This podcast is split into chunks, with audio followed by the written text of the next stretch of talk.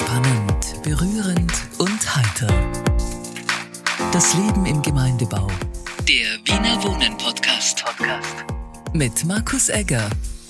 Heute hier ähm, in der Amortgasse vom Gemeindebau. Neben mir steht ähm, Lukas Arnold vom Forscherteam Wiener Unterwelten. Vielen lieben Dank fürs Zeitnehmen heute.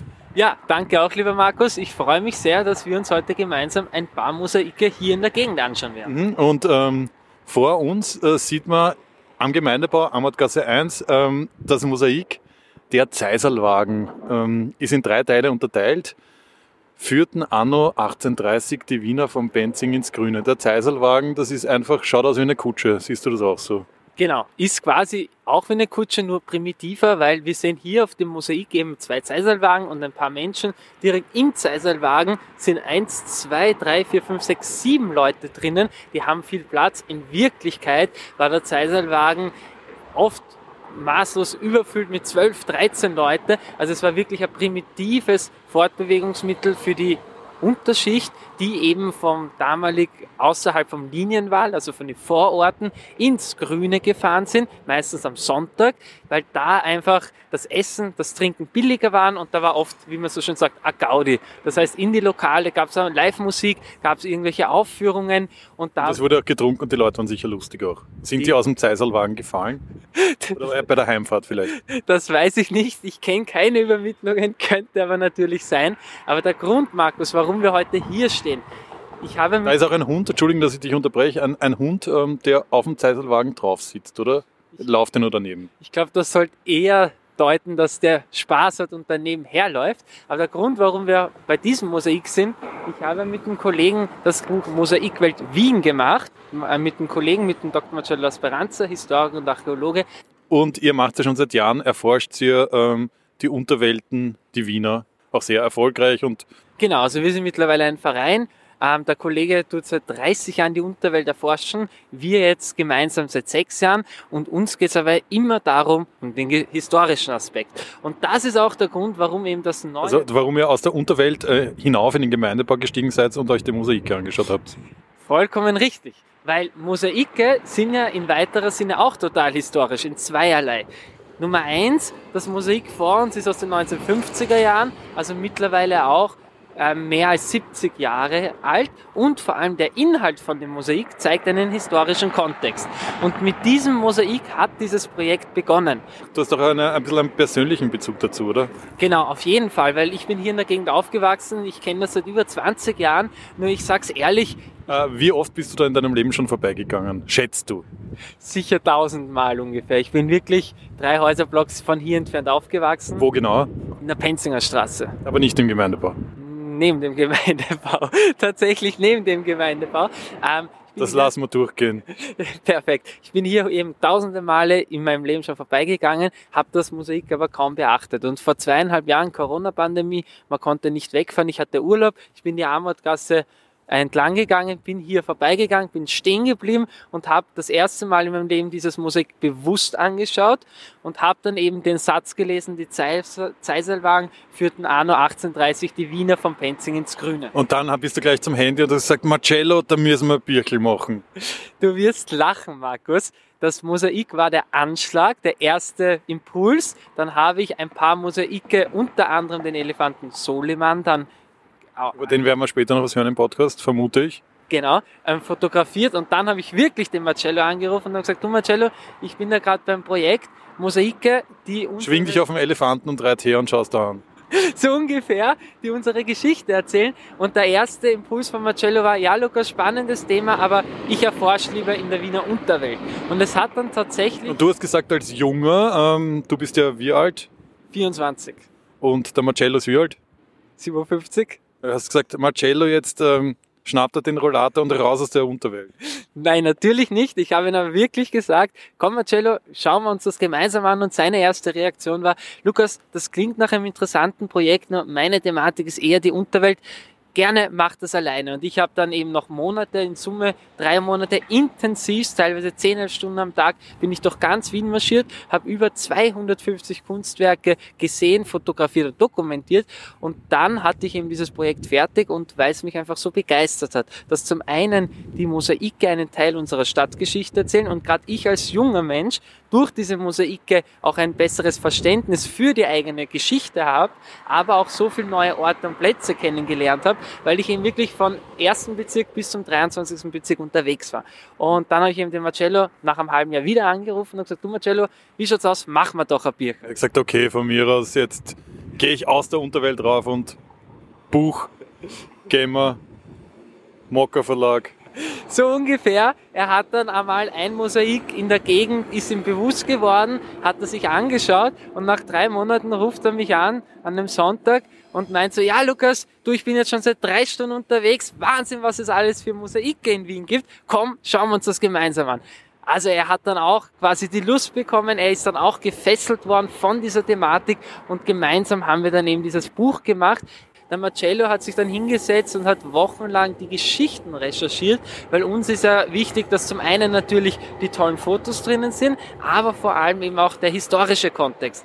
Und im Endeffekt ist ein Buch entstanden, was die Geschichte Wien ähm, zeigt oder darstellt, aber zu 100 Prozent anhand der Mosaike, Graffiti und Reliefe erzählt. Und das Besondere, jeder und jede kann sich das eben anschauen im Stadtbild. Und wir gehen jetzt weiter die Amortgasse entlang und schauen mal, was wir dort noch so finden, oder? Genau, machen wir das, Markus. Und dann geht's wohin? Auch noch in einer anderen Gemeindebau. Genau. Das zweite Ziel wird die Lennesgasse sein, äh, ein großes Sgraffito, aber auf dem Weg werden wir uns auch noch was anschauen. Aber ich würde sagen, wir gehen los, Markus. Okay, dann machen wir das. Ähm, wir gehen da immer noch die Amortgasse rauf, Lukas Arnold. Ähm, hier, schau mal, ein Mosaik. Ähm, da sind Raben drauf. Ja, aber nicht ganz, lieber Markus, wenn wir uns das anschauen. Sind, sind keine Raben, was, was sind das? Ähm, das sind schon, ähm, Schwäne. das sind schon Rahmen, aber es ist kein Mosaik, sondern keramische Reliefe, weil es gab ja verschiedene Arten von Das hast du, hast du sofort erkannt. Was ist da der Unterschied? Der Unterschied ist einfach, also man sieht, das ist auch also Relief, weil das ist quasi auch 3D. Also du siehst, die Raben springen uns halbwegs schon ins Auge. Ah, okay, das ist der, der, der jugendliche ähm, Lukas, ähm, natürlich vom Computerspielen, ähm, 3D gleich im Auge. Und Mosaike sind eben flach, das sind so wie so Fliesen beim Fliesenland und Fliesen-City, der Genau. SCS ähnlich. Genau, also im Prinzip, wir haben ja im Buch Mosaike, Sgraffito und Reliefe. Mosaike sind Kacheln, also die sind angeklebt. Reliefe sind eben quasi ähm, auch 3D mehr oder weniger und Sgraffito ist so eine Schnitztechnik. Also das hat man rausgeschnitzt. Das heißt, das ist nicht ein Relief, sondern es ist auch noch flach, aber das ist äh, äh, haptisch auch, das ist rausgeschnitzt. Okay, das heißt, wir gehen von den Raben weiter, das ist Amotgasse 9 und schauen weiter. Ähm, genau, du wolltest mir noch was erzählen, bevor uns die Raben abgelenkt haben. Genau, weil du mich zuerst auch gefragt hast, ähm, ob wir dieses Mosaik auch, äh, beziehungsweise in dem Fall, dass wir dieses Relief auch im Buch haben. Also kurz noch zum Buch. Das Besondere an dem Buch ist eben, das Konzept dahinter ist quasi ein Geschichtsbuch, erzählt auf offener Straße. Was meine ich damit? So, Auf einer Straße sind wir schon richtig hier. genau, wir sind auf jeden Fall richtig. Ich unterbreche schon wieder und äh, gehe unter einem Nadelbaum ähm, zum nächsten, nicht Mosaik, sondern Relief. Und das schaut für mich aus wie ein Reiher. Was sagst du, was könnte das sein? Ja, Storch? Reiher? Ja, genau, Reiher oder Storch. Der eine Reiher, der da quasi auf vom Schilf rausschaut, der andere, der da im Wasser taucht und die Fische frisst. Das sind halt auch schöne Darstellungen.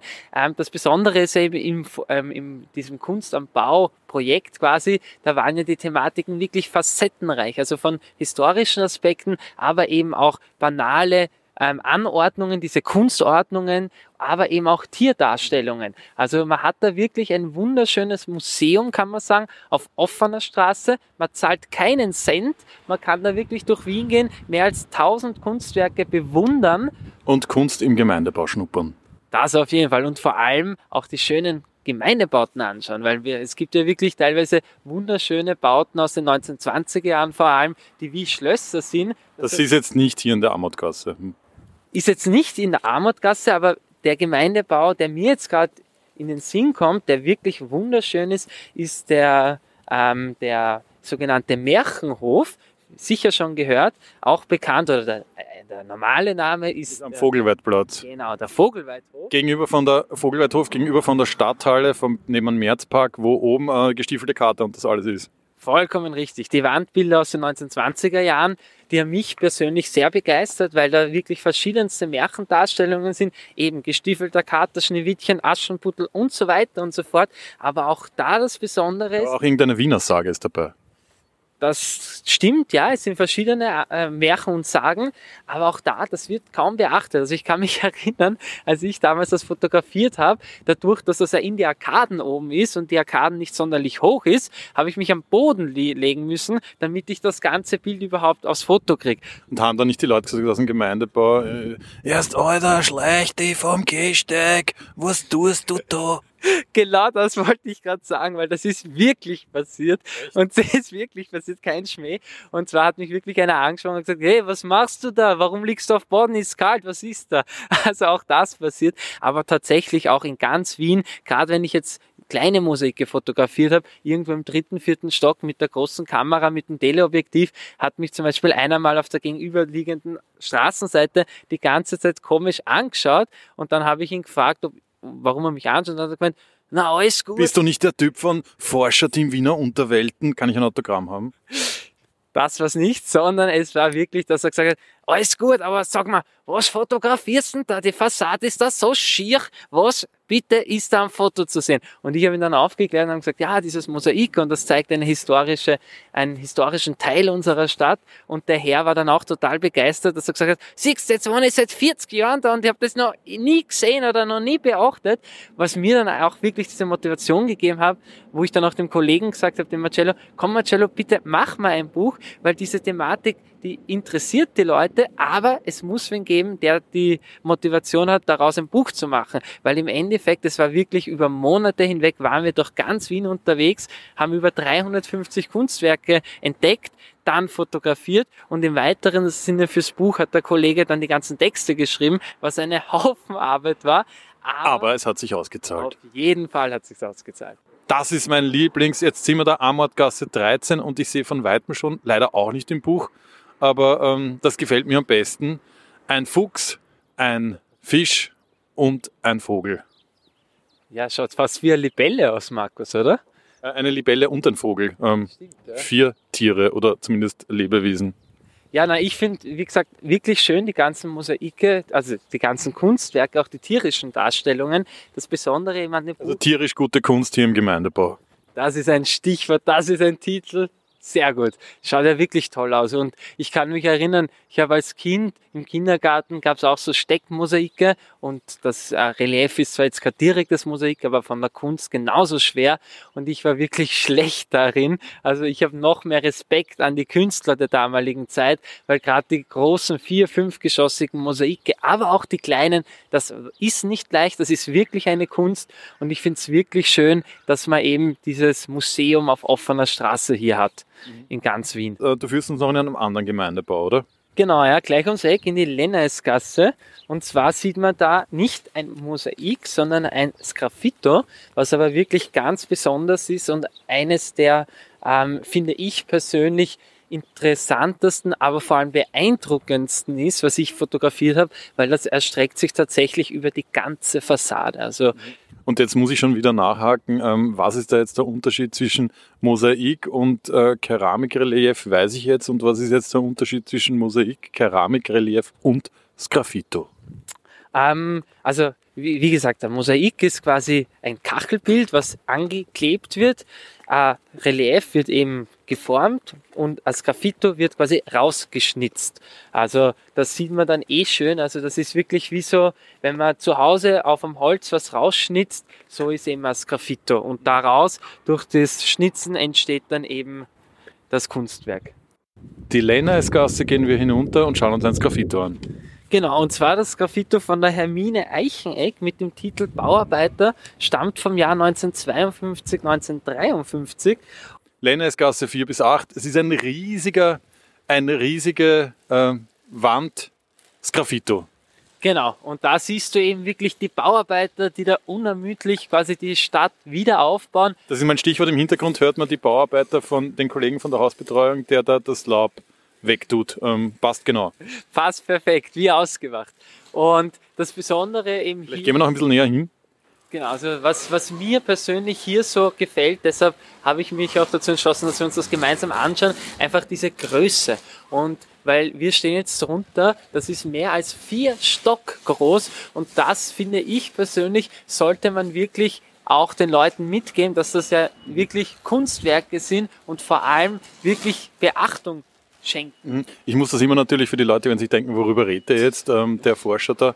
Ähm, es ist ein riesiges ähm, Graffito und es ist auch wieder, hätte ich gesagt, dreigeteilt, oder? Man sieht, es ist eine Art Fabrikshalle unten mit Arbeitern, die da Bretter hochgeben, ihren Kollegen und oben geht's dann, sieht man im Hintergrund eine Straße mit einer Straßenbahn, Autos und reges Straßenleben in Wien, vermutlich der 50er Jahre.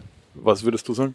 Genau, du hast das, das Graffito gerade perfekt beschrieben. Es ist, hat den Titel Bauarbeiter und es hat quasi drei thematische Schwerpunkte. Der eine Schwerpunkt sind eben die Bauarbeiter, die für den Wiederaufbau stehen, also als Metapher für den Wiederaufbau willen. Dann haben wir die Autos, ähm, und den Verkehr und eben auch die Fabrik, eben auch da wieder dieser Wiederaufbau willen. Aber ziemlich dunkle Farben, also ich hätte eher gesagt kalte Farben, es ist eher ein braun gehalten, hellbraun, ocker, grün und ein bisschen so rotbraun. Ähm, weißt du, warum das geschuldet ist? Ist das vom Material her oder wollte das der Künstler so? Also direkt die Farben sind von der Künstlerin bewusst in diesem kräftigen Ton ähm, ausgewählt worden.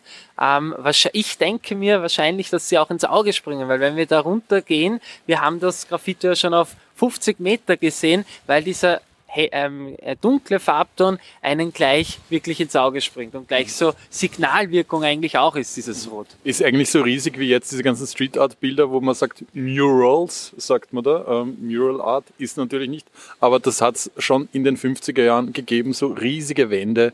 Ähm, kannst du dir das vorstellen oder habt ihr da recherchiert, ähm, wie das auch war, das zu produzieren? Das muss ja auch nicht so einfach gewesen sein.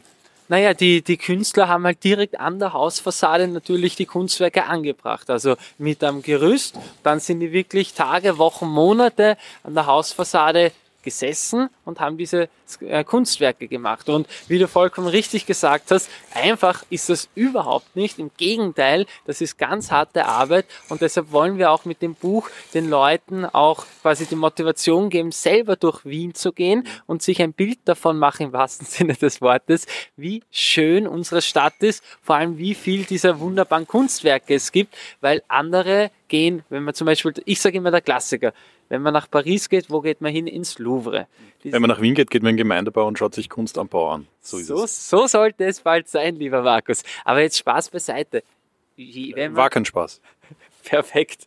Wenn man zum Beispiel jetzt nach Paris fliegt, ins Louvre, da geht jeder hin. Natürlich, zeitgenössische Kunst, das ist was anderes. Aber im Endeffekt, auch das ist Kunst. Und mein Ziel ist es einfach, oder unser Ziel mit dem Buch, diese Kunst einfach den Leuten zu zeigen. Sprich, der Kunst neues Leben einzuhauchen, in dem, der, in, de, in dem Beachtung gegeben wird. Weil Stand jetzt, das wird kaum beachtet, bis gar nicht beachtet. Und den, den Hörer und Hörerinnen, denen wir jetzt ähm, quasi die, die Ohren und vielleicht auch die Augen wässrig gemacht haben für Kunst am Bau und im Gemeindebau, gibt es ähm, Tipps für, von dir als Experten, wo du sagst, ähm, wo man unbedingt hinschauen müsste, in welchem Gemeindebau ich, ich weiß nicht, ob er im Buch drinnen ist, da muss ich mich jetzt korrigieren, wenn nicht, ähm, ich würde sagen, wo es ziemlich viele Mosaiken und Kunstwerke gibt, äh, ist ähm, der Anton Brockschhof im 19.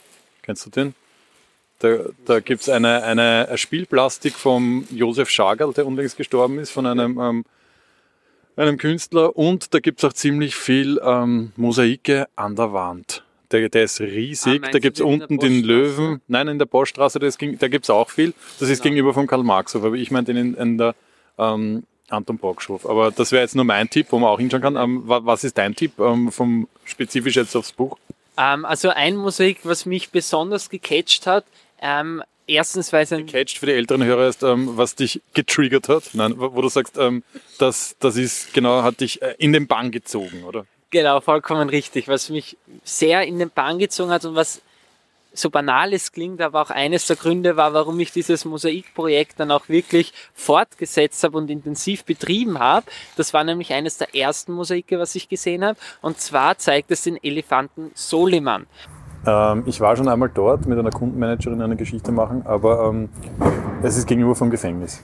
Genau, vollkommen richtig. Und hast du eine Idee, warum dieses Mosaik ausschließlich gegenüber vom Gefängnis ist? Ich mutmaße mal, dass der Elefant ähm, die Gefängnisinsassen so abschreckt, dass sie nicht ausbrechen.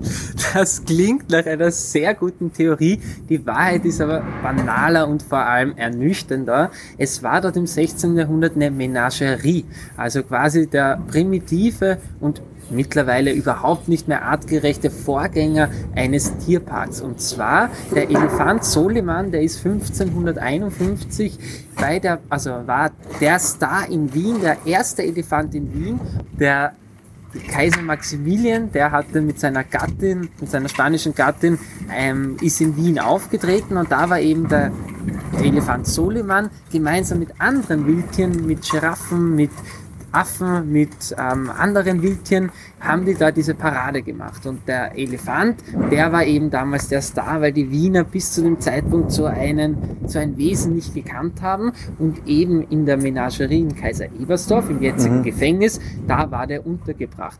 Man muss sich vorstellen, furchtbare Tierhaltung. Es waren damals Zwinger, das mhm. waren ganz klein, also wirklich kann man sich gar nicht mehr vorstellen. Aber da gehen die Ursprünge auch von den heutigen Tierparks. Also das war im 15. Jahrhundert, äh, im 16. Jahrhundert und beispielsweise den Tiergarten Schönbrunn, den jeder kennt, der stammt von 1751. Mhm. Also fast 200 Jahre danach und davor gab es eben schon die Menagerie.